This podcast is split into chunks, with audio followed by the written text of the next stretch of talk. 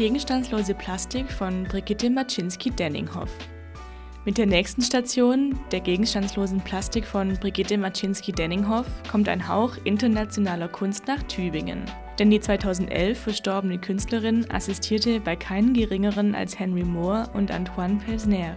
Doch von vorn. Richtig bekannt wurde Marczynski-Denninghoff nämlich vor allem durch ihre gemeinsame Arbeit mit ihrem Mann, dem Fotografen und Schauspieler Martin Marczynski. Die Künstler trafen sich Anfang der 50er Jahre am Theater in Darmstadt, wo beide mit ihren Tätigkeiten als Schauspieler und Bühnenbildnerin unzufrieden waren.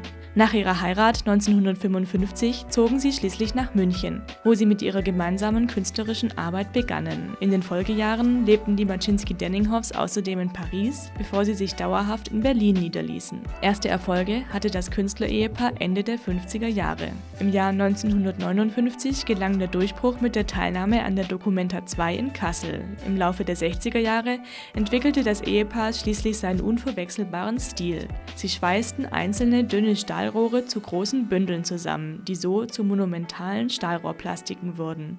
Diese abstrakten Werke sind in vielen deutschen Städten zu finden, zum Beispiel in Berlin, Heidelberg oder Kiel. Der Berliner Tagesspiegel schreibt zu diesen Werken, dass sie, Zitat, in ihrer Sinnlichkeit an Henry Moore, in ihrer konstruktiven Raffinesse an Pevsner orientiert seien. Die Tübinger Plastik von Brigitte Maczynski-Denninghoff ist anders, nicht ganz so monumental wie andere Skulpturen des Ehepaars.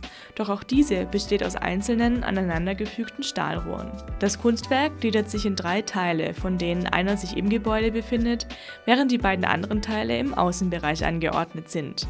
Maczynski-Denninghoff gestaltete die Plastik im Jahr 1966, nachdem drei Jahre zuvor das neue Hauptgebäude der Bibliothek errichtet worden war. Im Laufe der Umbauarbeiten von 2011 wurde einer der beiden Teile des Kunstwerks im Außenbereich vom Eingang an die linke Gebäudeseite versetzt.